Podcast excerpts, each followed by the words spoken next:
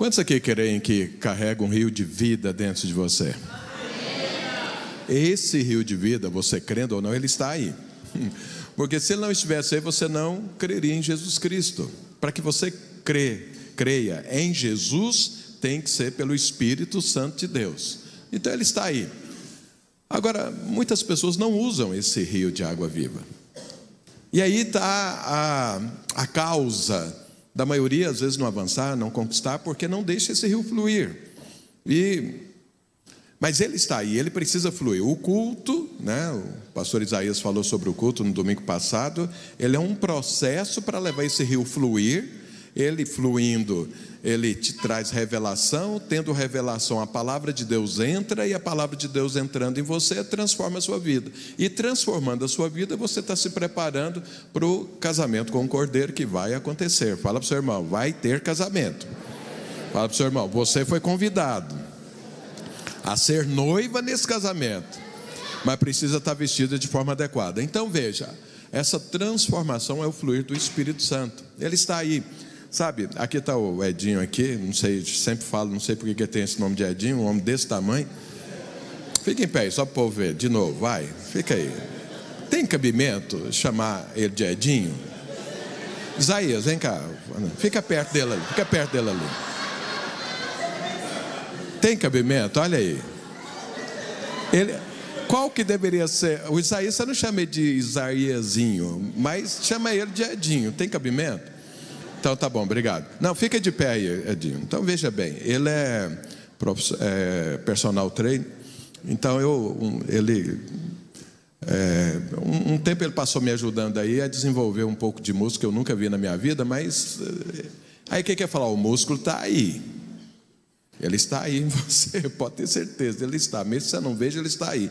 Mas treinando, ele aparece. Treinando, o músculo aparece. Obrigado, sentei. Então veja, ele é um cara que treinou bastante, olha o tamanho que ficou.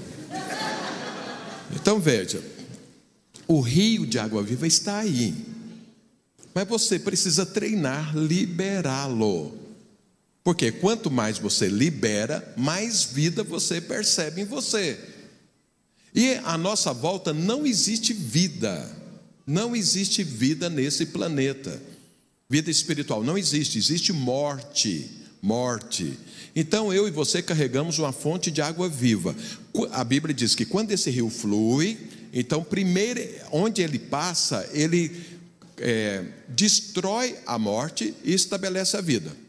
Então começa isso na sua própria vida. Quando está fluindo, a morte que está em você vai saindo e em volta onde tem morte, esse rio vai fluindo e por onde ele vai fluindo, vai transformando em vida. Mas ele precisa fluir. Você fala, pastor, não carrego morte, carrego vida. Não, você carrega um rio de vida, mas seu corpo é morte. Tanto é que ele não pode herdar o reino de Deus, porque o reino de Deus só tem vida e o meu corpo e o seu corpo é morte. Então ele precisa estar cheio do Espírito Santo para você não fazer morte nem praticar morte. Mas morte todos os dias nós estamos ouvindo e aprendendo.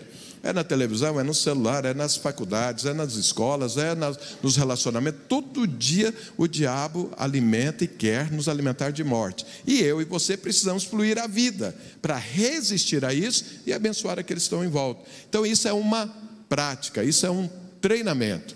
Como as pessoas me perguntam sempre nas lives, como que eu fluo no Espírito Santo? Orando, ministrando. Você dá um testemunho, você impõe as mãos, ora por alguém. A hora que você começa a orar por alguém, esse rio de vida começa a fluir. E vai fluindo. Se você está, às vezes, depressivo, flua. É, ore por alguém, que você vai fluir e a tristeza vai embora.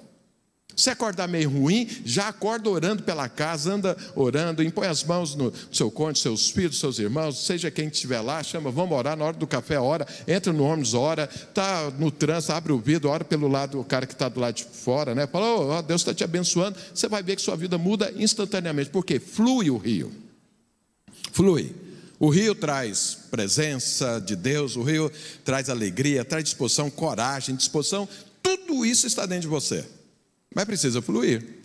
E o rio traz sensibilidade, que é o que eu quero compartilhar hoje com você. Eu quero te mostrar a importância da sensibilidade. Mas, é, quantos creem nisso que eu estou falando? Então vamos exercitar isso? Fica de pé onde você está. Porque já que você crê, eu ia pregar. Mas já que você crê, então não precisa pregar, vamos logo para a prática. Então, veja, tem um rio de vida aí. Eu não sei como que você chegou. Às vezes você chegou muito bem disposto a adorar a Deus e louvar o Senhor, amém. Mas às vezes não, você está pensando, é, né, um mês pela frente, meu salário já terminou, eu estou desempregado, meu casamento não vai muito bem, minha empresa não está fluindo, aí você está preocupado. Flua o rio de Deus. Que as bênçãos e a prosperidade, as coisas avancem, elas se manifestam, os milagres vêm, e aí as coisas acontecem. Então eu quero que você ore com a pessoa que está do seu lado, mas antes de você começar, se você ora em línguas, você vai orar com seu irmão em línguas. Por quê? Línguas é uma manifestação do Espírito Santo de Deus. E é a oração perfeita. Não tem erro nessa oração. Quando eu oro, no meu próprio entendimento, pode ter algum erro, pode ter algum equívoco, mas a oração em línguas não tem erro. É a oração que o próprio Espírito está fazendo. Então, quando você vai orar por alguém, dê preferência a orar em línguas. Mas aí Deus te dá alguma palavra, aí você fala para a pessoa. Porque se ela não tiver interpretação de língua, ela não vai entender nada, mas ela está sendo abençoada com a sua imposição de mãos, pode ter certeza. Então, se você tem um dom de línguas, você ora em línguas.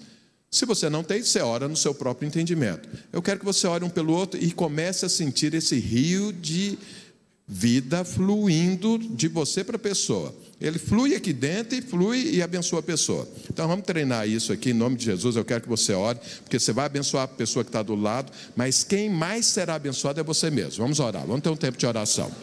Ore agora.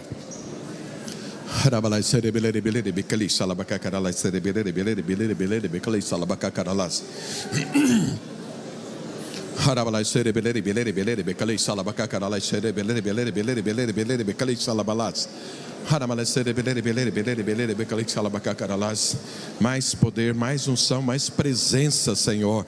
Em nome de Jesus Cristo. Queremos mais. Mais do Senhor, mais do Senhor.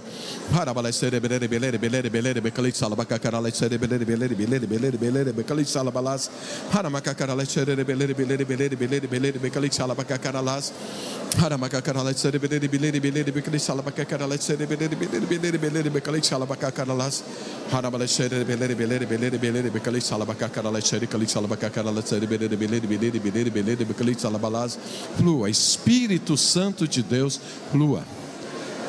Mais, mais vida, mais vida fluindo, mais vida fluindo, mais vida fluindo. Harabalat sere belere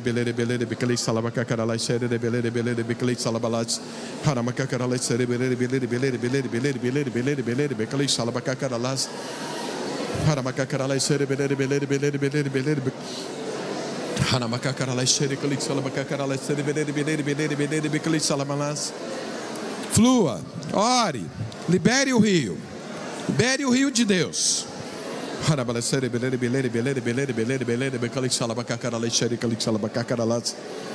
Harabalesere belere belere belere belere belere belere belere bekalik salabakakarala şeri kalik salabakakaralas. Harabalesere belere belere belere belere belere bekalik salabakakarala şeri kalik salabakakaralas. Harabalesere belere belere belere belere belere belere belere belere bekalik salabakakarala şeri kalik salabakakaralas. Rebelere belere belere belere belere belere belere bekalik salabakakaralas. Haramacacarala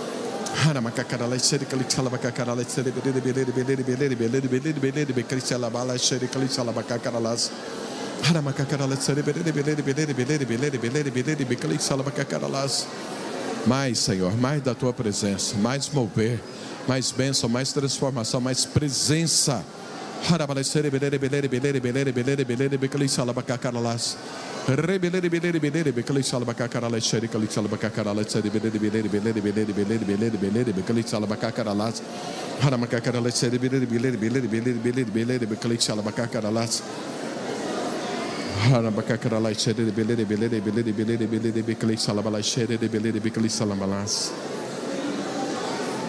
Hallelujah.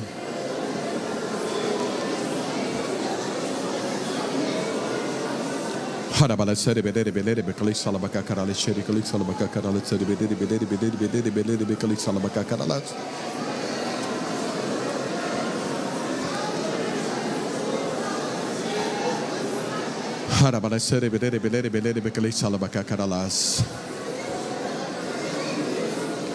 Amém, amém. Agora olha para o seu irmão e fala: Você está abençoado. Mais ainda nessa manhã. Amém? Amém? Agora você pode sentar.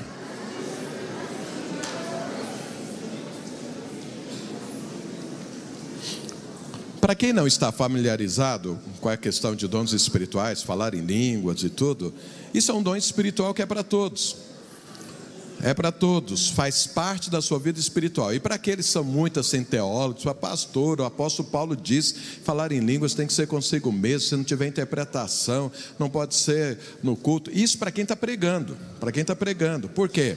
A pregação é para edificar a vida da pessoa. Se a pessoa falar só em línguas, não tiver quem interpreta, não vai edificar a, as pessoas que estão aí. Mas isso não, nunca tem a ver com oração quando você está orando com alguém. Nunca, jamais. Ore e libere. E é impossível de alguém estar falando em línguas, liberar e estar tá falando e falando, e depois que termina, continua do mesmo jeito. Impossível. Não tem jeito. Se você está orando, se você fala em línguas, se você está fluindo o Espírito Santo, você, era uma, você estava de um jeito antes, e a hora que você termina, você está de outra forma. Faça o teste, não fica no que eu estou falando. Testa isso, faça isso na sua vida.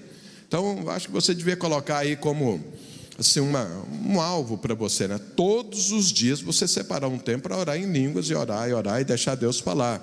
Né? Você pode fazer isso quando você está dirigindo, você pode fazer isso enquanto você está fazendo alguma coisa, está lá na sua casa arrumando algo, vai falando em línguas, você vai ver a diferença da sua vida, amém? Bom, irmãos, mas eu, eu quero falar sobre sensibilidade, né? As coisas de Deus. Eu e você precisamos delas. Eu quero mostrar para você na palavra de Deus, sabe, olha, a minha função como pastor, o meu encargo, o meu propósito é levar você a desfrutar de Deus cada dia mais. Para isso eu fui levantado, para isso Deus me chamou. Levar você a desfrutar tudo aquilo que Deus tem para você nesse tempo aqui nessa terra. Então, quando isso acontece na sua vida, então eu estou cumprindo meu propósito.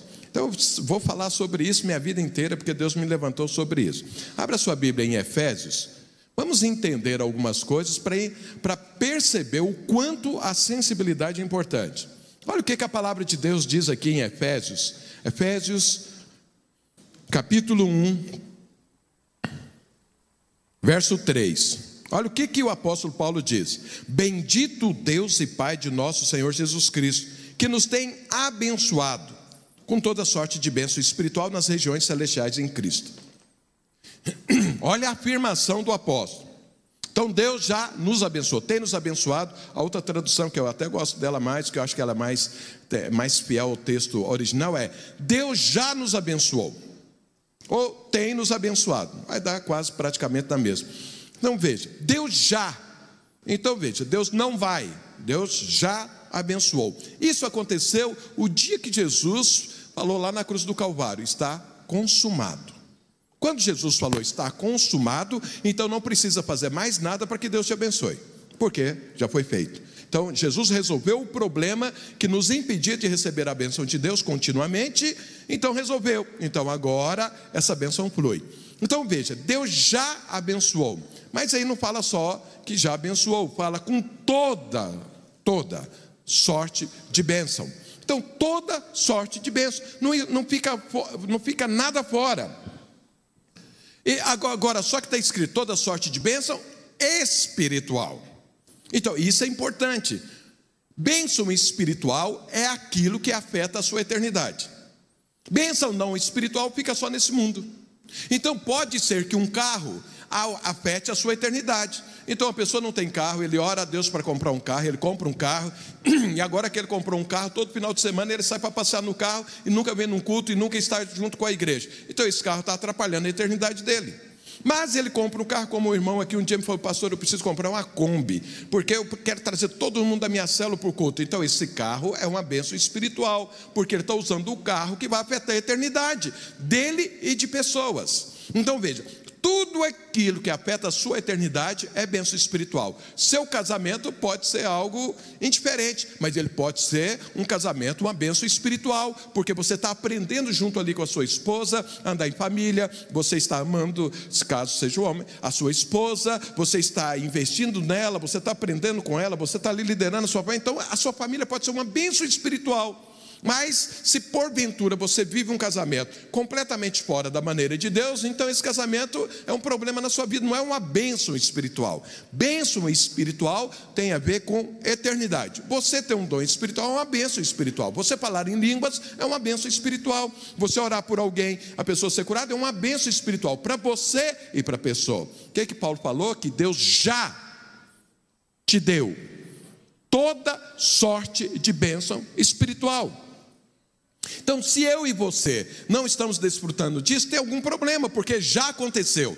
Mas aí Paulo fala, a terceira coisa que ele fala nesse versículo é: nas regiões celestiais em Cristo Jesus. Então, regiões celestes. Então, existe um lugar. O lugar é o quê? É em Cristo. É em Cristo. Então, não é fora de Cristo. Não existe bênção espiritual no mundo. Não existe bênção espiritual lá na universidade. Não existe bênção espiritual nessas guerras que tem por aí. Não existe bênção espiritual em qualquer programa desse mundo, em qualquer viagem que você possa fazer nesse mundo. Não tem bênção espiritual nisso, porque a bênção espiritual tem um lugar chamado regiões celestes em Cristo. Então é em Cristo. Tirou Cristo da história, não tem bênção espiritual. Eu e você precisamos crer nisso, porque infelizmente ainda tem filhos de Deus que acham que vão receber alguma bênção desse mundo, que o mundo é bom, que tem muitas pessoas boas no mundo, que tem muitos governos bons, ou seja de esquerda, ou seja de direita. Então, é, normalmente na igreja, os governos de, de, de esquerda é tudo do inferno, eu não duvido disso, mas os de direita também, porque é tudo governo mundano. E não tem nada no mundo que seja de Deus. O mundo é inimigo de Deus. É inimigo de Deus. E quando você olha para esse mundo e pensa que o mundo pode te abençoar, quando você pensa que é, a política vai te abençoar, isso aqui é um engano, porque a bênção está num lugar: Jesus Cristo. Fala, seu irmão, a bênção é nas regiões celestiais, em Cristo. Então, Cristo habita aqui. Fala, seu irmão, Cristo habita aí. Então fala, você é um pedaço do céu, então. Se Cristo habita aí, você é um pedaço do céu. Você faz parte das regiões celestiais, porque Cristo está aí. Então olha o que, que Paulo falou. Então eu e você não podemos esquecer disso. Nós precisamos abraçar a palavra de Deus, ficar firme nela, porque todas as outras coisas passam, menos a palavra de Deus. Agora, quando eu olho a palavra de Deus e ela não está representando a minha vida, aí tem um problema. Mas eu te falo, o problema não está na palavra de Deus, está em mim. Eu é que preciso ver o que é que precisa acontecer, porque a palavra de Deus, Deus não é um para que minta, e o que Deus falou é certo que se fará. Jesus disse que Ele é a verdade, então a palavra de Deus é a verdade. Eu olho e falo: peraí, meu casamento não está assim, meus negócios não estão assim, minha liderança não está assim, meus relacionamentos não estão assim, então o que é que está acontecendo? Eu preciso entender isso. Mas Paulo, aí no mesmo livro de Efésios, ele começa falando isso, mas olha como que ele termina. Vai para o capítulo 6, o último capítulo de Efésios. Capítulo 6 de Efésios. Olha o que é que Paulo fala aqui a partir do verso 10. Então veja, ele começa escrevendo para a igreja de Éfeso, falando sobre isso, explicando, se posicionando e tudo. Depois ele sai dando conselhos, orientações, resolvendo problemas, trazendo revelações, para que a igreja cresça no conhecimento de Deus, porque você sabe, quanto mais você conhece, mais você desfruta. E Paulo está fazendo isso, e aí no final ele deixa ali suas últimas considerações, é o capítulo 6. Então no capítulo 6, no verso 10, olha o que, é que ele fala: quanto ao mais, então, ou seja, já falou muito, quanto ao mais, tem mais algo que eu preciso falar para vocês: sede fortalecidos no Senhor e na força do seu poder. Revestivos de toda a armadura de Deus para poder ficar firmes contra as ciladas do diabo, porque a nossa luta não é contra sangue e carne. Fala para o seu irmão: seu cônjuge não é o seu problema. Pode parecer, mas não é. Porque a nossa luta não é contra o sangue e carne. Talvez seu chefe não é o seu problema. Pode parecer, mas não é. E sim contra os principados e potestades, contra os dominadores deste mundo tenebroso, contra as forças espirituais do mal nas regiões celestes. Portanto, então, ou seja, por causa disso, tomai toda a armadura de Deus para que possais resistir no dia mal e depois de teres vencido tudo, permanecer inabaláveis. Olha o que, é que Paulo está falando. Primeiro ele diz: Deus já te abençoou. Nas regiões celestiais, em Jesus, tem tudo tudo que você precisa, tudo que eu preciso, tudo para te abençoar, tudo para te fazer próximo, tudo para te fazer vencedor, já está feito, está aí. Mas aí ele vem e fala: também nessas regiões celestiais tem guerra. É isso que ele está falando. Ali é a benção, mas nessas regiões tem guerra. O diabo, ele se levanta para quê? Para fazer você não receber aquilo que Deus já te deu. Como que ele faz isso? Distrai você. Você começa a olhar coisas que não tem nada a ver com a bênção de Deus, está distraindo. Então o diabo fica distraindo com mentiras, com falácias, com sofismas, ele fica distraindo você para você não ficar focado em Jesus, onde estão todas as bênçãos, para que você não flua o Espírito Santo. Então ele começa essa guerra, essa é uma guerra espiritual, ela existe, você crendo ou não, ela existe. E, o, e quando você fala que não crê, essa é a maior prova de que você já perdeu a guerra. Porque o diabo entrou de tal forma na sua cabeça que tirou o entendimento disso. E aí você sabe, qual é a maior mentira do diabo para você? É falar para você que ele não existe.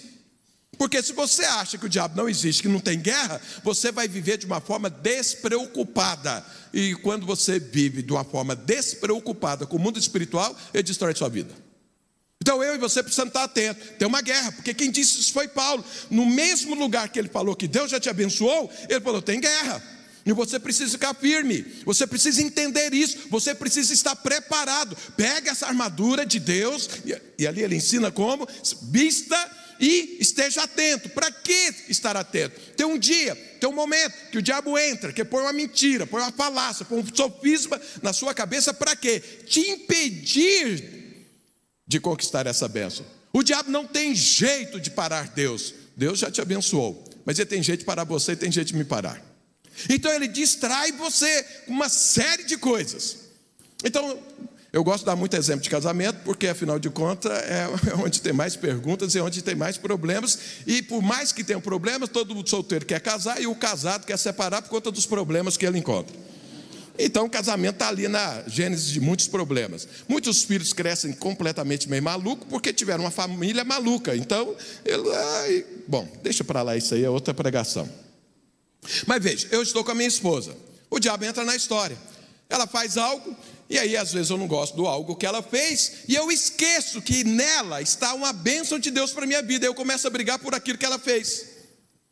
E às vezes ela nem está sabendo que eu estou contrariado. Essa semana aconteceu isso, eu dormi contrariado. E ela pensando que era algo e eu pensando outra coisa. E ela veio falar comigo, eu falei, não, dá para a gente conversar amanhã de manhã? E eu passei uma noite ruim. Se eu tivesse conversado com ela, eu tinha passado uma noite boa. Porque eu fiquei pensando até que eu dormi tá, e tudo. Aí depois que nós conversamos, não, não foi isso que eu disse. Eu falei, pois é, mas foi isso que eu entendi. Então veja, o diabo entrou na história e me tirou uma boa noite de sono. E eu só fui resolver o problema no outro dia de manhã. Eu falei, não, eu acho que essa conversa vai durar muito tempo, então vamos dormir. Mas eu não consegui dormir direito porque tinha um problema para resolver.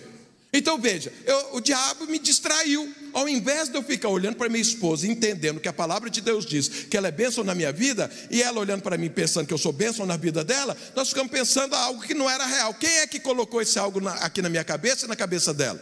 O diabo. O diabo. E o que, que é feito? Eu, a Bíblia fala: resolva o seu problema antes do, né, do sol partir. Resolva no dia. Eu falei: não, mas tá muito, eu estou muito cansado, vou dormir. Eu não consegui dormir. Você entende isso? Então veja: o diabo te rouba a bênção. Eu tenho uma bênção, verdade, na vida da minha esposa, eu sei disso, mas naquele instante, naquele momento eu perdi. Por quê? Porque o diabo me distraiu. Você está olhando para mim com essa cara assim, mas eu tenho certeza que você passa por isso também, não é só eu não. Fique escandalizado comigo, não, porque você está na história também, eu tenho certeza. Não é possível que isso aqui nunca aconteceu com você. Então veja, eu estou dando só um exemplo. É um exemplo de como que é que o diabo distrai. Outra coisa, o diabo te alimenta de morte. De morte. Todo dia o diabo está colocando morte. Porque ele é morte. E tudo que a gente aprende com alguém é aquilo que tem a ver com a essência da pessoa. A essência do diabo é morte, todas as vezes que você o ouve, então gera morte. É simples você perceber quando você foi alimentar de morte. Quando você briga com seu irmão, você foi alimentar de morte. Jesus veio para trazer unidade você está brigando com ele. Quando você olha para alguém e começa a criticar essa pessoa, então você está olhando essa pessoa pelos olhos de, do diabo. Porque se você estivesse olhando ela pelos olhos de Deus, você estava louvando a Deus pela vida dela. Então você alimentou de morte. Onde? Não sei. Foi no celular, foi na televisão, foi uma, uma língua de serpente falando com você. Seja o que for, a morte entrou. E quando a morte entra, você se torna insensível para essas coisas de Deus. E aí você não percebe isso. Você não você tira o foco disso aqui. Então Paulo começa escrevendo para a igreja de Éfeso para ela ter o foco certo. Olha, Deus já te abençoou. É para você desfrutar disso. Não tem mais o que fazer a não ser desfrutar. Mas ele fala, mas o diabo vai falar outra coisa para você. Então não entra nisso. Porque essa guerra é real, ela existe. E se você entrar nela, você vai perder essa bênção que já está pronta. Então veja, eu e você precisamos, nós estamos aqui no meio. Na verdade, nós devemos estar aqui. Mas em termos de entendimento, aqui. De um lado, Deus te abençoa, do outro lado, o diabo está falando que não. Você precisa escolher quem você vai acreditar.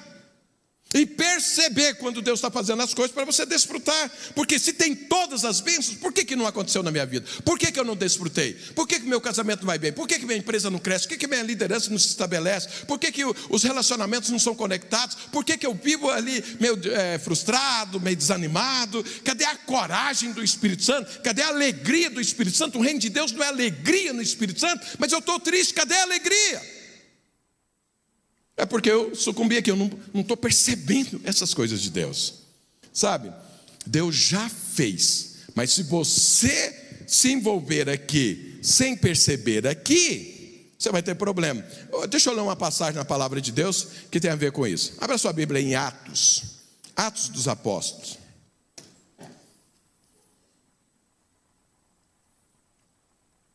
Atos dos Apóstolos. Capítulo 14.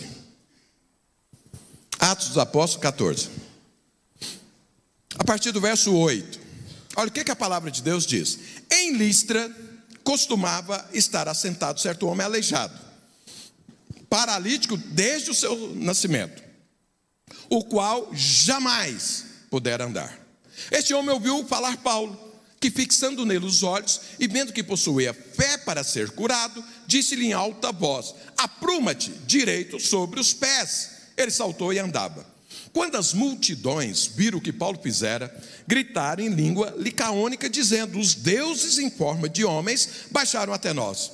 A Barnabé chamavam Júpiter e a Paulo Mercúrio, porque era este o principal portador da palavra. O sacerdote de Júpiter, cujo templo estava em frente da cidade, trazendo para junto das portas touros e grinaldas, queria sacrificar juntamente com as multidões. Porém, ouvindo isto, os apóstolos, Barnabé e Paulo, rasgando as suas vestes, saltaram para o meio da multidão, clamando: Senhores, por que fazer isto?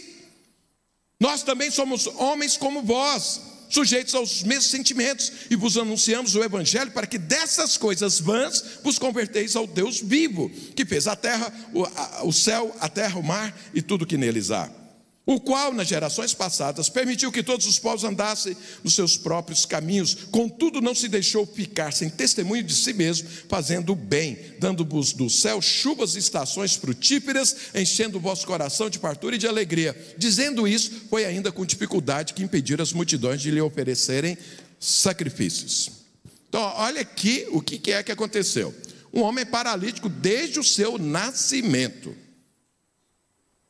Eu imagino, eu fico tentando, sempre que eu leio a Bíblia, eu fico tentando imaginar a cena. Então, esse homem, muito provavelmente, como ele nunca andou, eu imagino que as suas pernas eram todas assim, mirradas, eram curtas, finas, porque nunca andou. Então, ele tinha algum problema que não desenvolveu as pernas. Então, estava ali. Aquele homem estava ali, todo mundo conhecia o homem, estava vendo, e sabia, ele nunca andou na vida. E aí, Paulo está pregando o evangelho da graça de Deus. O que é que Paulo está falando? Deus te chamou para te abençoar. Faz parte dessa bênção cura, cura física. Toda sorte de cura, não importa o diagnóstico médico, Deus já, já, não vai fazer, Ele já preparou para você ser curado. Ele está lá pregando isso, falando: Deus cura, Deus restaura a saúde, Deus muda a sua vida.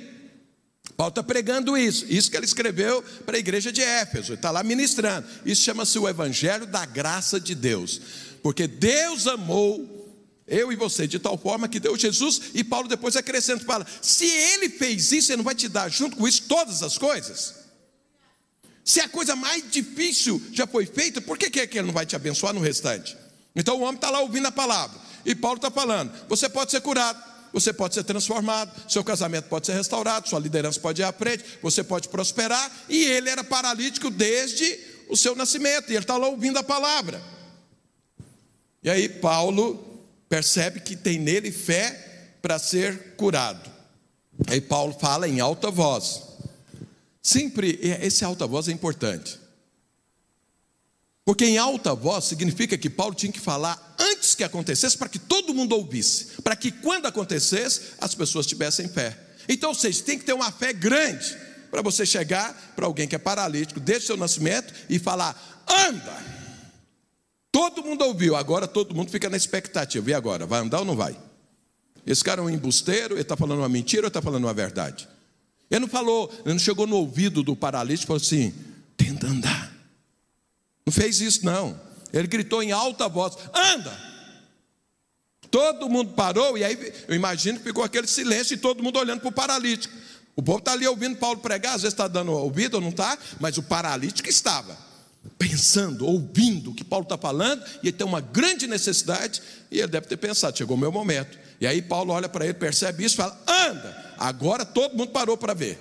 E ficaram olhando para o paralítico. Imagina a cena, a Bíblia não, não detalha isso, mas eu fico imaginando que seria o normal. Aí olha para ele, e o que, que acontece? O homem começa a andar.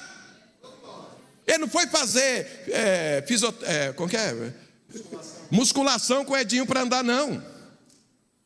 Aquelas pernas mirradas se transformaram instantaneamente e ele começou a andar. Irmãos, eu fiquei internado uma semana com esse negócio de Covid, saí de lá, estava custando andar. Cheguei em casa, não estava conseguindo subir as escadas. Agora imagina alguém que nunca andou.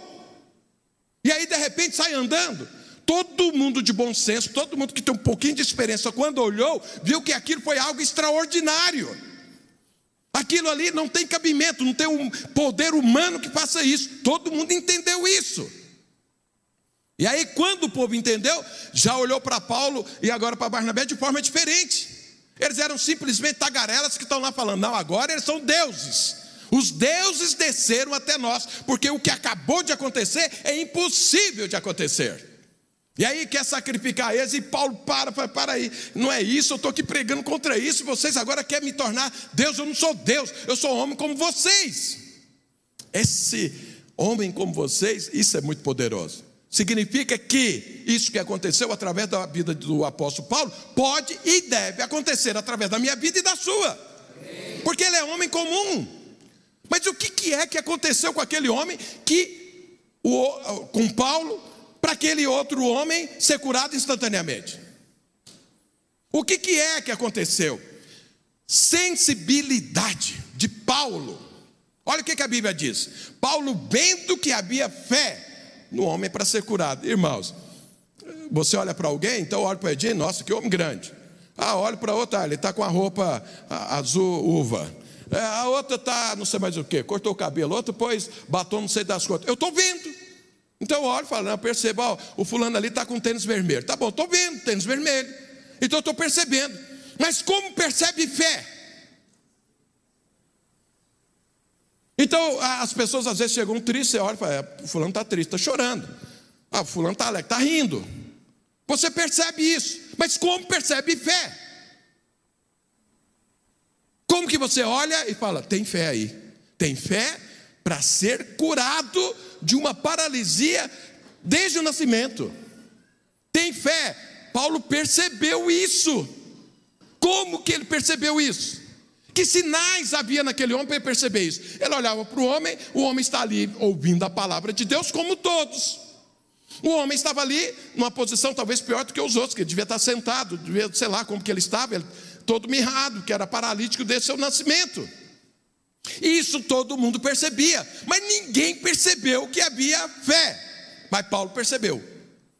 Então veja, Paulo percebeu, e quando você percebe algo da parte de Deus, o que você tem que fazer? Abrir a sua boca e falar. Falar. Veja, Deus já havia curado aquele homem, desde o sacrifício de Jesus Cristo, aquele homem está curado. Aquele homem passou muito tempo sem a cura, sem desfrutar, porque até aquele dia não tinha encontrado ninguém, nem ele mesmo e nem outra pessoa, que percebeu que Deus já tinha feito na vida dele. Por isso ele continuou como paralítico. Mas aquele dia ele levantou, imagino que alguém devia carregar ele, pôs ele lá para receber esmolas. E ele pensou: será que vai ser um bom dia de esmolas? Será que eu vou receber esmolas o suficiente para a minha vida? Porque eu sou paralítico, eu não tenho jeito de trabalhar, alguém tem que me sustentar, eu, eu então eu, eu, dependo de esmola dos outros. Imagina que ele acordou aquele dia pensando: o máximo que vai acontecer vai ser um bom dia de esmolas. Ele não imaginava que ele seria curado. Mas quando ele estava lá, e aí começa Paulo pregar justamente no lugar onde ele estava, e aí ele ouve, algo gerou dentro dele. E esse algo que gerou, Paulo viu. Paulo viu, ele percebeu. E porque ele percebeu, ele abriu a boca e falou: Levanta. Levanta por quê? Porque aqui nas regiões celestes em Cristo, Deus já tinha curado aquele homem. Agora veja, se Deus já tinha curado aquele homem, precisava de alguém falar. Porque o Espírito de Deus trabalha em cima da palavra de Deus. Se Deus já curou aquele homem e ele abriu a boca e falou, o Espírito Santo vai lá e faz a obra. Não foi Paulo que curou aquele homem, ele deixou claro, não sou eu, foi Deus. Aquele homem percebeu, não é Paulo, é Deus quem está me curando. Ele creu que as coisas já estavam prontas, mas precisava de alguém ter sensibilidade para perceber que Deus já tinha feito. Esse alguém chama-se Paulo. E por que ele percebeu isso? É que aquele homem foi curado. E aí, irmãos, toda aqueles, aquela mudança. Olha o que aconteceu com aquela cura. O homem, em primeiríssimo lugar, agora tinha uma vida infinitamente melhor, porque foi curado instantaneamente. Ele queria jogar bola, ele queria fazer uma corrida, queria fazer um Cooper, ele queria visitar alguém. Agora ele pode, mas não podia antes. Agora ele vai se sentir com a identidade melhor, com a autoestima melhor, porque agora ele pode trabalhar, ele pode ganhar o pão dele, ele não precisa depender de ninguém. Não tinha condições de fazer isso. Então, para o homem foi algo extraordinário. Para as pessoas que estavam em volta ao ver isso, elas falam: Deus existe. Deus existe, porque é impossível disso aqui acontecer sem algo sobrenatural. Então, para eles, todos se moveram. Irmãos, os sacerdotes do templo de Júpiter, eles vieram correndo para oferecer sacrifício a Paulo. Então, eles viram: tem algo acontecendo aqui. Então, veja: não só o homem foi abençoado, todos as suas voltas foram abençoados, e Paulo também foi abençoado, porque Paulo cresceu, amadureceu, avançou na fé. Porque de fé em fé, segundo a palavra de Deus, de glória em glória, e isso é glória, que eu e você crescemos. E por fim, você está sendo abençoado. Quando você está lê esse relato, isso gera fé no seu coração. Você é abençoado. Você viu aqui que essa ação que Deus já tinha curado esse homem há tempos. Paulo simplesmente percebeu isso e liberou a palavra e a coisa aconteceu. Você está vendo o, o, o, quanto isso abençoa e, e quanto é infinito essa bênção? Tão somente por causa de algo: sensibilidade. Veja, ali estava Barnabé. Talvez tivesse outras pessoas na comitiva. Ninguém percebeu, mas Paulo percebeu. Por isso ele liberou a palavra. Então veja, Barnabé também estava ali falou: Nossa, como que eu não percebi nisso? E aí, sabe aquele culto, quando você está assim, o pastor está falando, alguém do seu lado fala: Glória a Deus. Você fala: o que, que eu perdi? O que, que eu perdi? Que que... Você está falando glória a Deus por quê? Porque eu não percebi. Mas alguém percebeu. E porque ele percebeu, ele tomou posse. Você não, você só ficou com. Peraí, oh, não, fala aí, me explica aí. Aí você está agora dependendo da sensibilidade do outro. Então veja bem: perceber isso aqui que Paulo falou, que toda sorte de bênção está liberada, é o caminho para que as coisas aconteçam, para que elas venham à existência, porque nas regiões celestiais em Cristo já tem todas as bênçãos. Quais, pastor? Sua cura. Quais sua, liber, a sua libertação? Quais a direção que você está buscando? Quais a sua prosperidade? Quais a restauração do seu casamento? Quais os relacionamentos conectados? Tudo isso Deus já fez. Já está pronto. Deus não vai fazer, já acabou, a obra está pronta. Mas eu preciso perceber aquilo no dia e na hora que vai acontecer e liberar, abrir a boca para que ela aconteça. Então eu e você precisamos de sensibilidade. É o que eu falo, como que um. Eu, eu, eu sempre oro a Deus, para Deus, eu, eu preciso entender, como percebe fé? Porque eu quero isso para mim. Eu quero essa percepção. Eu quero olhar para alguém e falar, hum, agora ele tem fé para ser curado. Fala, seja curado agora em nome de Jesus, ele ser curado. Mas eu preciso disso, você precisa disso, todos nós precisamos disso, porque quem não tem essa percepção, ele vai ficar na dependência de quem tem. Agora a questão é o seguinte: essa percepção e essa sensibilidade é para quem? Só para pessoas especiais como Paulo? Lógico que não, isso é para todo filho de Deus. Paulo deixou claro: nós somos homens como vocês. Apóstolo Tiago tem uma afirmação que eu considero poderosa. Elias era homem como nós. Mas orou e fogo do céu desceu. Orou e não teve seca. Orou e teve água agora. Homem como eu e você. Ser humano como nós. Então veja, mas por que, que uns têm sensibilidade e outros não? E quem não tem sempre vai ficar dependendo de quem tem. Se é para todos, por que, que um tem e outro não tem? Deixa eu te explicar. E aqui é o que eu vim pregar, é o que eu vou falar agora. Estava só te mostrando para isso que eu vou te falar. Sensibilidade é uma questão de intimidade. Quanto mais íntimo, mais sensível é. Eu estou casado há 40 anos. Eu, eu não sou um cara engraçado. Na verdade, sou mais sério do que engraçado. Já até tentei ser engraçado, mas fica muito artificial o negócio, não funciona. Às vezes eu vou contar uma piada. Aí eu conto a piada, mas aí na hora de rir o povo não ri. Aí eu fico pensando, né? Porque eu não sei contar piada. Porque tem gente, a hora para você já começa a rir. Ele começa a contar o caso, vai fazendo, você vai rindo. Eu, quando conto uma piada, minha mulher tem que estar junto. Porque na hora de rir, ela fala, agora é a hora de rir. Aí o povo ri. Agora, por que, que ela sabe quando eu estou falando sério ou quando eu estou é, fazendo uma brincadeira? E às vezes quem está é, conversando comigo não sabe. Porque ela tem intimidade comigo e a outra pessoa não tem. Então veja, é, a minha esposa ela tem um temperamento completamente diferente do meu. Né? Eu, eu sou mais explosivo. Ela é calma, serena e tranquila. Mas ela tem uns momentos dela de nervosismo. Mas os momentos dela de nervosismo, só eu sei quando ela está nervosa. Quem está em volta nunca percebe. Porque ela não é estriônica, ela não grita, ela não briga, ela não joga coisa, ela não arranca roupa, ela não, não puxa os cabelos. Não existe isso na vida dela. E aí, às vezes, ela vem conversar comigo, eu sei que ela está nervosa, eu falo, você está nervosa? Ela fala, não estou. Eu falei, ó, a prova é essa. Você nem está vendo que você está nervosa. Aí passa um pouquinho, eu estava mesmo. Eu sei, por quê? Ela muda um pouco, só eu percebo isso. A forma dela falar. Mas a forma dela falar continua educada, continua respeitosa e tudo, porque ela não desrespeita ninguém, nem a mim, nem ninguém, nunca vi ela desrespeitar ninguém. É, mas é, é, altera uma, um, é uma tonalidade da voz, que só eu percebo. Por que, que eu percebo? Porque eu tenho intimidade com ela. 40 anos junto. Então você vai olhando, você sabe. Hoje, então, por essa intimidade, eu olho para ela, sabe o que, que eu estou pensando. E ela olha para mim, eu sei o que, que ela está pensando. Pelo o olhar, o jeito de olhar, eu sei. Por que, que acontece isso? Intimidade. A sensibilidade vem como consequência de intimidade. Então, Paulo era um homem que orava. Paulo é um homem que conversava com Deus. Paulo era um homem que foi até o terceiro céu.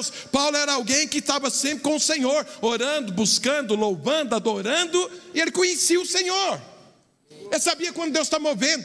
Ele podia perceber o Espírito Santo movendo, ainda que a gente não veja, mas percebe. E ele percebeu, Deus está movendo na vida desse homem, Deus está gerando algo no coração dele agora. Eu estou vendo isso. Como ele está vendo? Não sei, mas a sensibilidade, a intimidade dele com Deus trouxe essa sensibilidade. Aí ele olhou e falou: É agora, levanta. E o homem levantou. Por quê? Deus fez. Eu vou te falar, Deus já fez no seu emprego, mas você não percebeu. Deus já fez na sua empresa, mas você não percebeu. Deus já fez no seu casamento, mas você não percebeu. Deus já fez na sua liderança, mas você ainda não percebeu.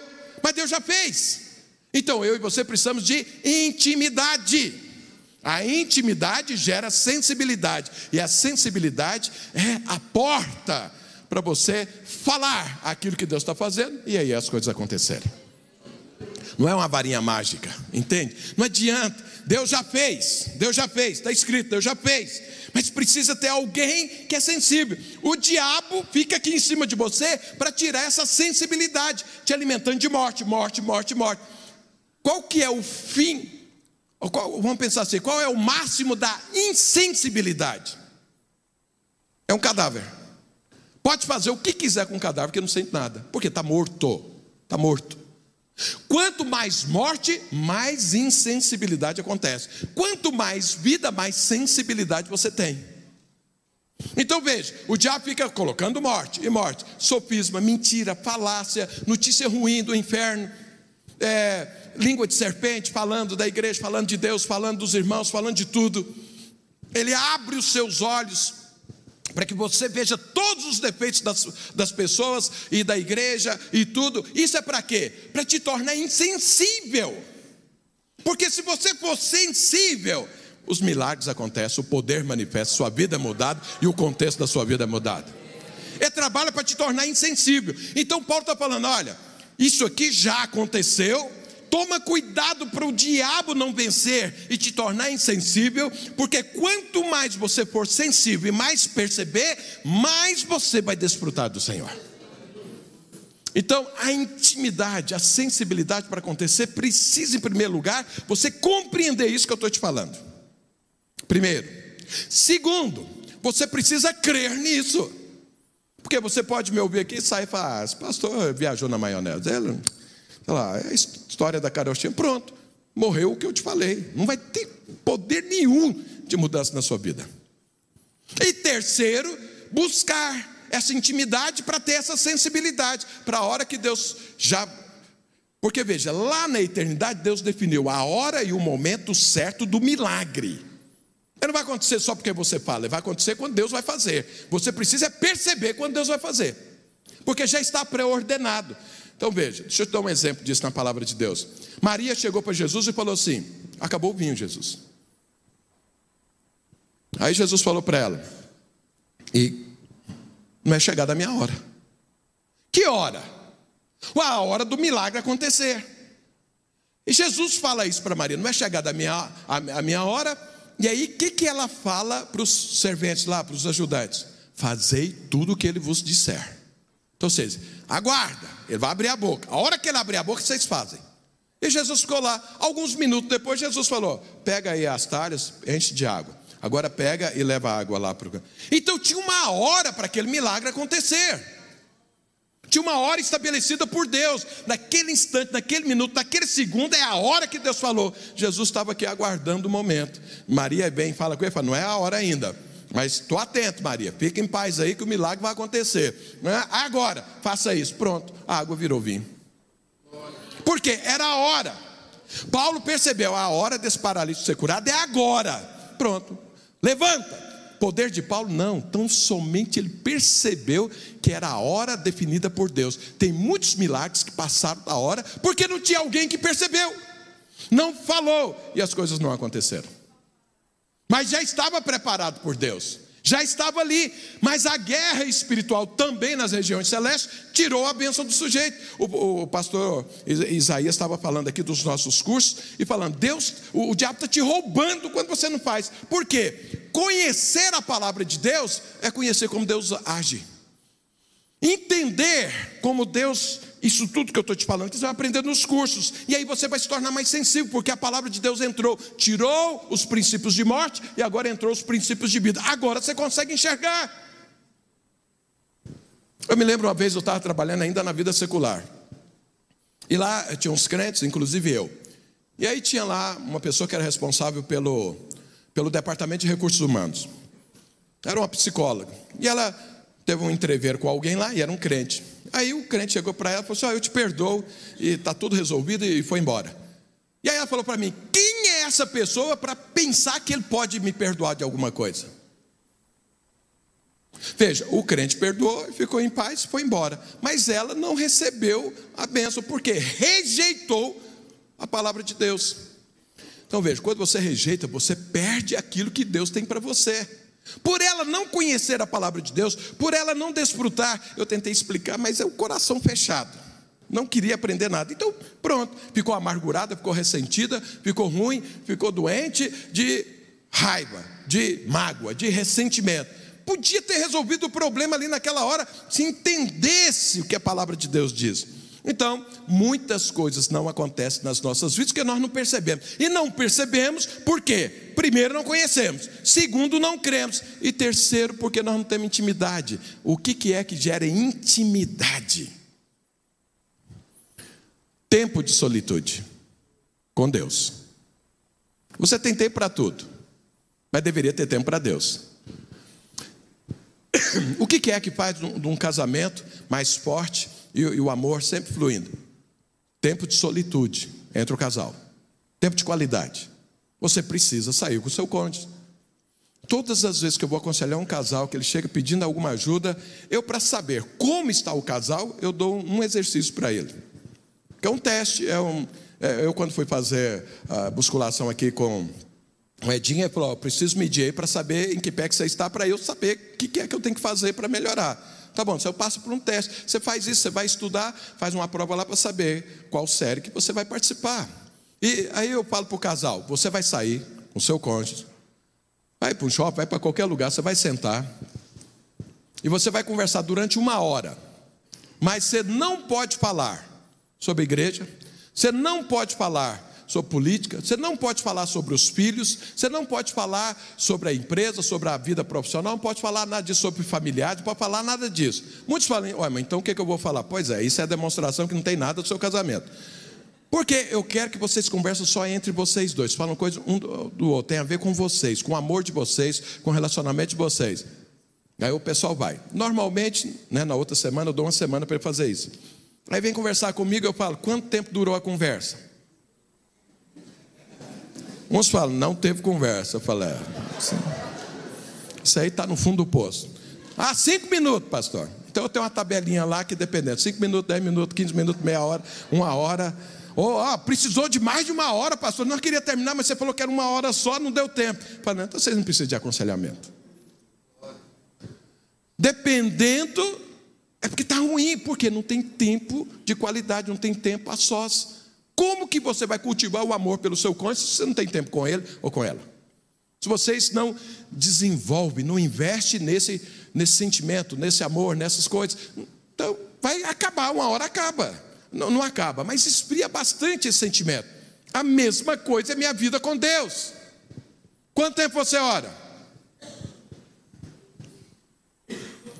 Uai, pastor, precisa orar? Nem sabia que precisava orar. Porque Deus, Deus, as pessoas falam isso para mim na live. Ué, mas para que, que eu preciso orar se Deus sabe todas as coisas? Se antes de eu orar, Deus já sabe, por que, que eu tenho que orar? Você tem que orar, o criatura, não, o filho do Altíssimo. Porque você precisa ter intimidade, você precisa conversar, ouvir a voz de Deus, saber falar com Deus, porque na hora certa você precisa perceber que Deus está fazendo, abrir a boca e falar. Mas se você não tem conversa com Deus, não tem essa sensibilidade. A minha sensibilidade, a, a sensibilidade da minha esposa para comigo hoje é maior do que a minha mãe tem, porque eu vivi com a minha mãe 22 anos, mas tem 40 anos que eu estou com a minha esposa. Ela percebe muito mais coisas do que a minha própria mãe percebe.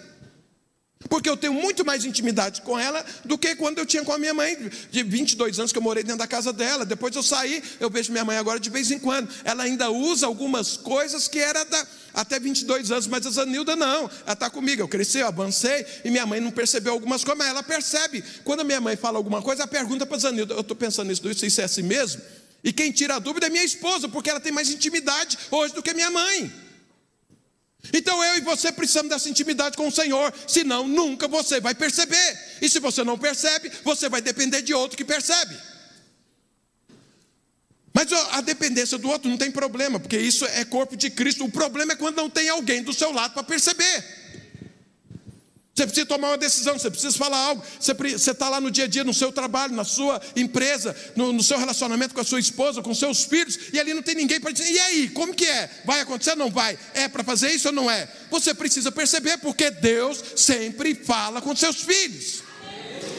Mas eu preciso estar com os ouvidos afinados para ouvir a voz de Deus, porque junto com a voz de Deus vem a voz do diabo porque nas regiões celestes Deus está fazendo, mas também é nas regiões celestes que o diabo está guerreando.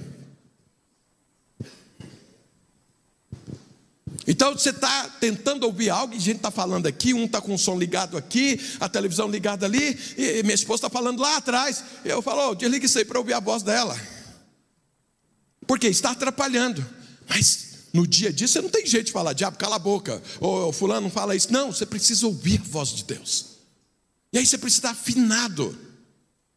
Eu tinha um tio que ele falava tudo enrolado, ninguém entendia o que ele falava, só a esposa dele, minha tia. Uma vez ele chegou lá em casa, tinha umas cadeiras, tinha lá, meu, meu pai tinha um, um, bar, ele eh, fechou o bar e levou as cadeiras lá para casa, tinha lá umas 40 cadeiras. E, e, ele chegou conversando com meu pai, e a conversa com ele era, é, era difícil, porque você não entendia o que ele falava, se você perguntava, ele achava ruim.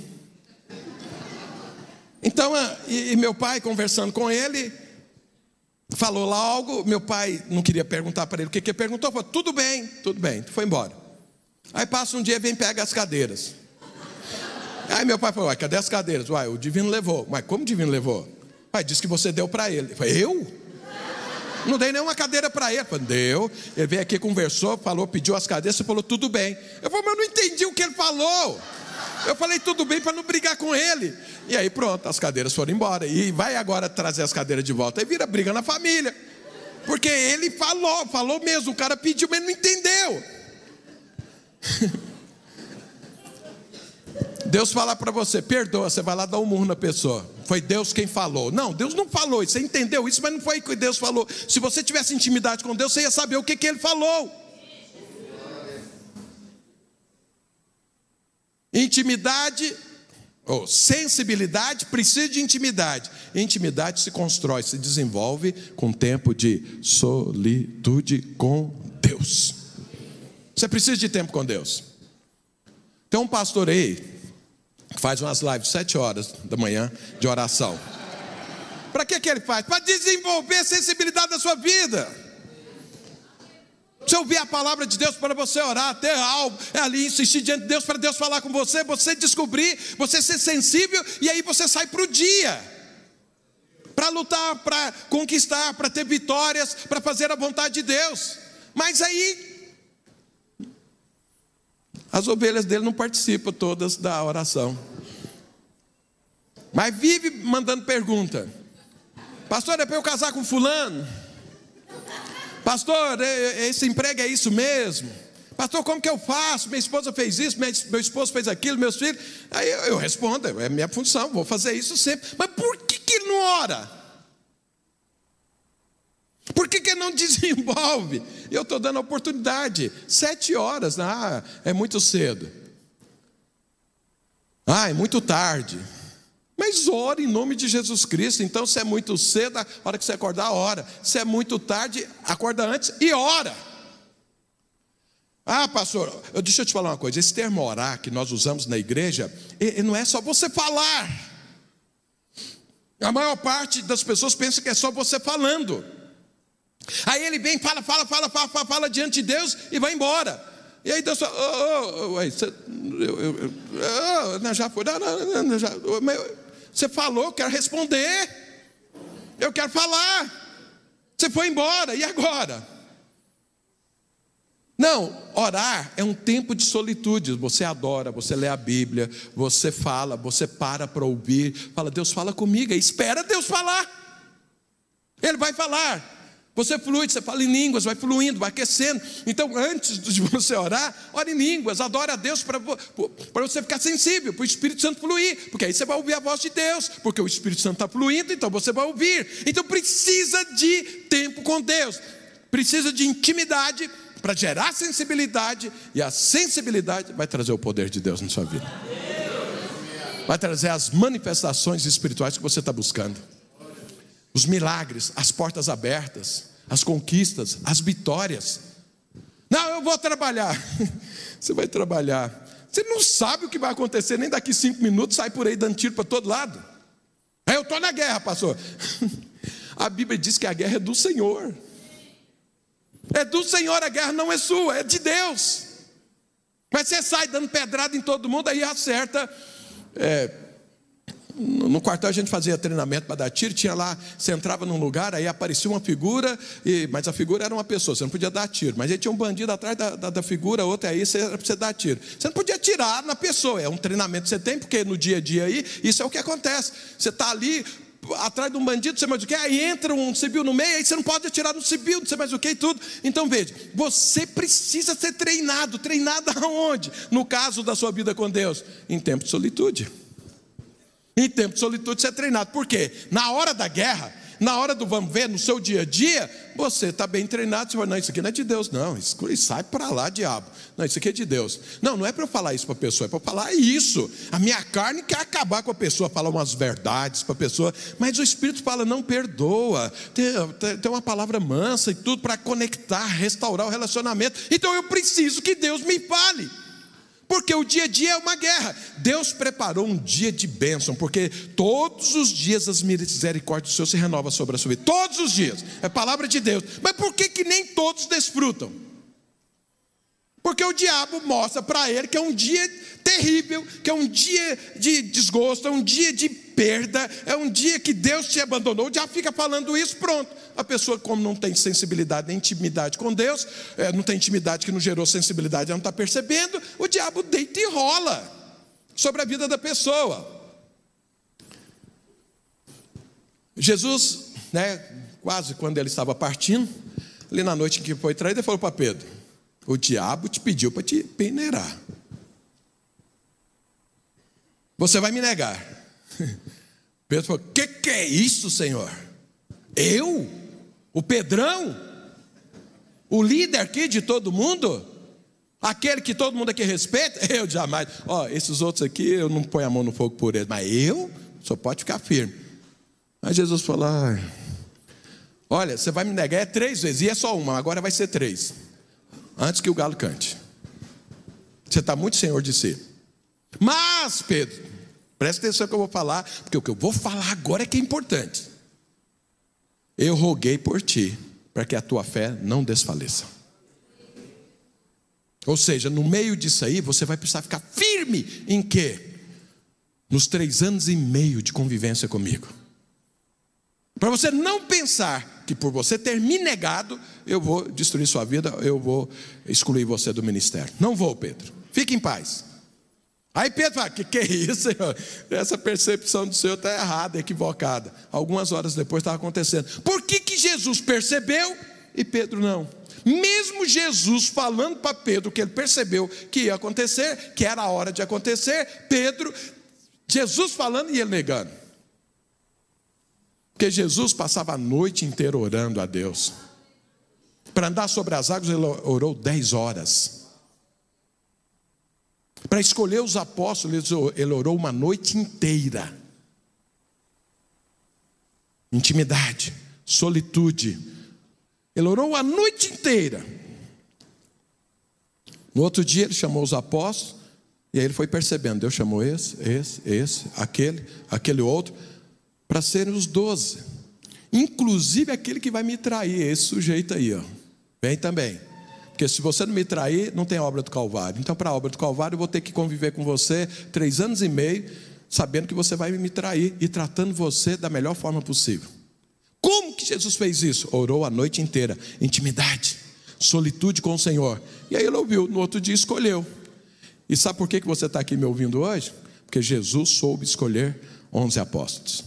Doze, porque um teve que traí-lo e onze teve que continuar a obra dele. E é por isso que você está aqui, eu estou aqui. Esses onze continuaram. Mas por que, que ele escolheu certo esses onze? Escolheu certo também o que iria traí-lo? Porque ele passou uma noite inteira orando. Você vai casar com alguém e olha, não é bonito, não sei mais o que, não, tem dinheiro, não, é, é culto, é não sei mais o que, tá, nós nos lembramos, a gente saiu, passeou e tudo, mas não orou. E você vai passar o resto da vida com aquela pessoa. Devia orar secar de orar até ter certeza. Porque aí esse casamento vai funcionar. Por que, que muitos casamentos se perdem? Porque não orou, aí sofre. A vida profissional não orou para saber qual é, a empresa não orou. Para liderar não orou, aí não vai para frente as coisas porque não percebe, não tem sensibilidade. Então, em nome de Jesus Cristo, você precisa de sensibilidade porque com sensibilidade a sua vida vai ser uma história de milagres. E sensibilidade é fruto de tempo de solitude com o Senhor. E eu desafio você a todos os dias treinar isso. Orando comigo sete horas da manhã, de segunda a sexta. Ore. Ouça uma palavra que desperta você, pois ora pelos seus alvos, ore pelos outros. É isso é para desenvolver em você essa sensibilidade. E aí você sai para o dia sensível, movido pelo Espírito. Aí você sabe fazer escolhas certas, você vai ter força para as conquistas e as vitórias que Deus tem para o dia, porque o dia é de misericórdia renovada, mas o diabo está aí procurando uma oportunidade para tirar essas misericórdias renovadas da sua vida. Se você é sensível ao Senhor, o diabo não consegue. Se você não é, como Jesus falou para Pedro, ele vai cirandar com você. O que é cirandar? Leva você para um lado, para outro, para outro, mas jamais para o foco, certo? O foco de Jesus Cristo. Amém, queridos? Amém. Se amanhã o número de pessoas que vão estar na minha live aumentar, você entendeu o que eu preguei. Se não, eu prego no próximo domingo de novo. Eu estou fazendo um monte de, de videozinhos pequenos para mostrar para você que precisa orar. Nós temos 17 mil membros nessa cidade. Tem mais ou menos, somando Instagram e YouTube, umas mil pessoas que oram comigo. Cadê os outros 16 mil? Mas os 17 têm um dia pela frente. Os 17 mil têm um dia, onde o diabo está lá. E as bênçãos de Deus também. Mas você precisa separar a guerra das bênçãos, para você desfrutar das bênçãos. As pessoas às vezes me perguntavam: os rios de, de Goiás têm peixe? Porque o povo gosta de, peixar, de, de, de pescar. Eu falo: tem, e muito. Ah, mas eu não peguei nada. É porque você precisa aprender a separar água de peixe. As águas têm muito peixe. Mas se você saber separar água de peixe, você vai ganhar o peixe, você vai pescar o peixe. Mas como você não sabe separar uma coisa da outra, tudo é água, você só ficou com a água. Porque tem mais água do que peixe, mas tem muito peixe. Mas você precisa separar as águas dos peixes. Você precisa separar a guerra espiritual das bênçãos. E aí você desfruta das bênçãos. Das artimanhas do inferno. Todo dia eu oro por isso. Todo dia. Senhor, guarda a vida do meu irmão. Para que ele não seja enredado pelo diabo. Que ele não caia numa armadilha do inferno, num sofrido. Todo dia eu oro por isso. E quem crê nisso, recebe. Aí o diabo não ciranda com ele. Mas o outro está cirandando. Fica até tonto de tanta ciranda que o diabo faz com ele. Bom, mas eu quero orar por você agora. Quantos entenderam que precisa de sensibilidade? Não, levanta a mão, deixa eu ver. Vira para quem está com a mão levantada e fala assim: então desenvolva a intimidade.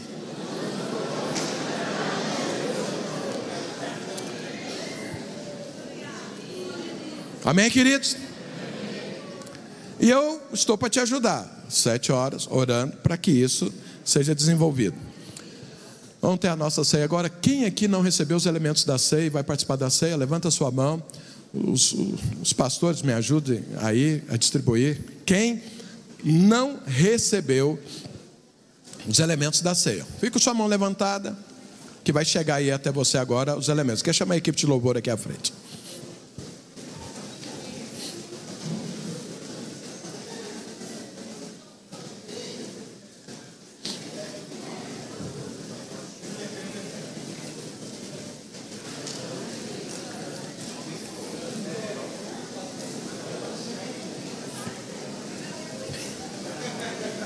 Fica a sua mão levantada aqueles que não receberam os elementos da ceia. Aqui à frente.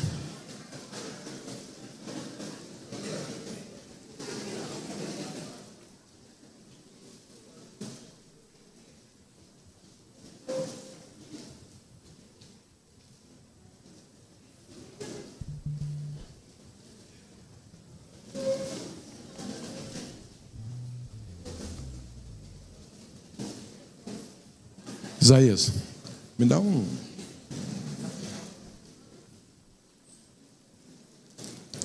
Glória a Deus. Puseram fim no micropão. Agora tem um, um, pedaço de pão, né? Vai melhorar, né? Não, eu ficava indignado com o micropão dos irmãos. Eu me sentia acusado de comer um pão aqui decente a ser um micropão. Agora eu vou poder comer o pão aqui à vontade. Mais alguém não recebeu os elementos da ceia? Deixa eu te falar uma ceia. Inclusive, vou celebrar a ceia amanhã. Novamente, toda segunda eu celebro ceia. Para quê? Você começou a semana sabendo quem você é. Você é filho do Deus Altíssimo. A obra do Calvário está consumada. Toda sorte de bênçãos já está à sua disposição. Basta que você perceba o momento dessa bênção na sua vida para você trazê-la à existência. E aí as coisas acontecem. Isso você renova na ceia, no entendimento. Deixa eu te falar algo aqui. Eu, eu, brinquei com os irmãos sobre amanhã, se aumentar o número e tudo. Isso é uma brincadeira, evidentemente. Mas você precisa orar. Comigo ou semigo, você precisa orar. Todos os dias. Antes de sair de sua casa. Você não sabe as artimanhas do inferno, mas Deus sabe.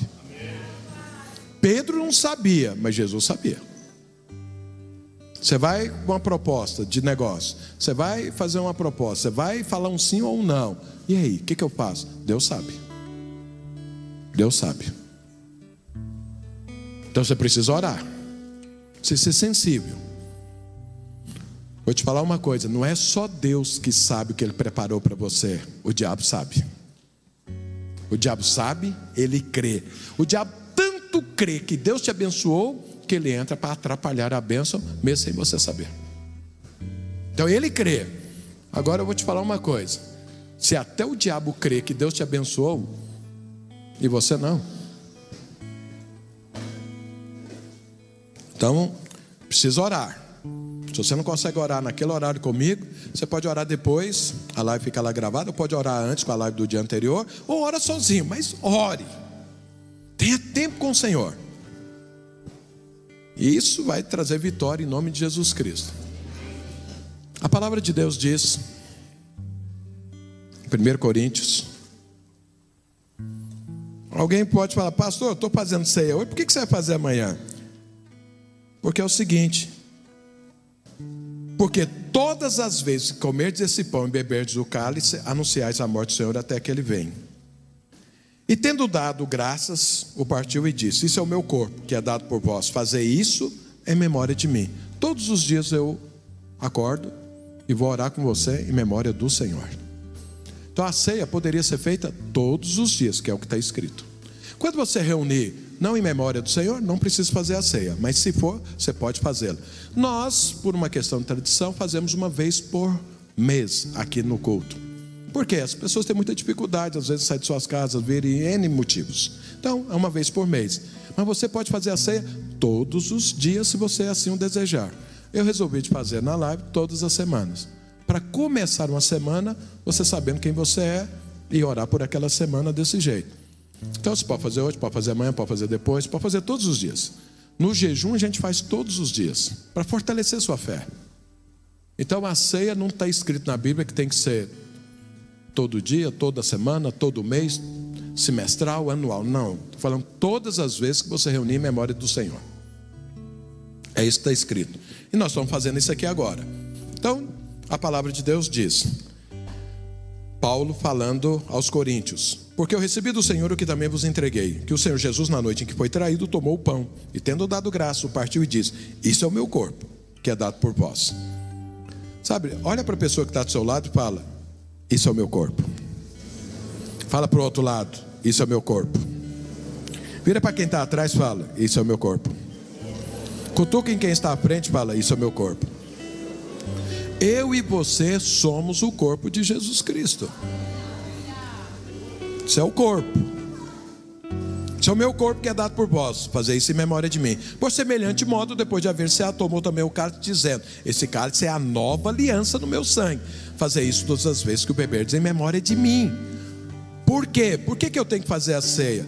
Porque todas as vezes comerdes esse pão, beberdes o cálice, anunciais a morte do Senhor até que ele venha. Então, todas as vezes que eu participo da ceia, eu estou lembrando da obra do Calvário, que já está consumado, que não existe mais dívida, não tem mais condenação. Eu agora estou debaixo da graça e do favor de Deus. É o que está falando, mas vai mais.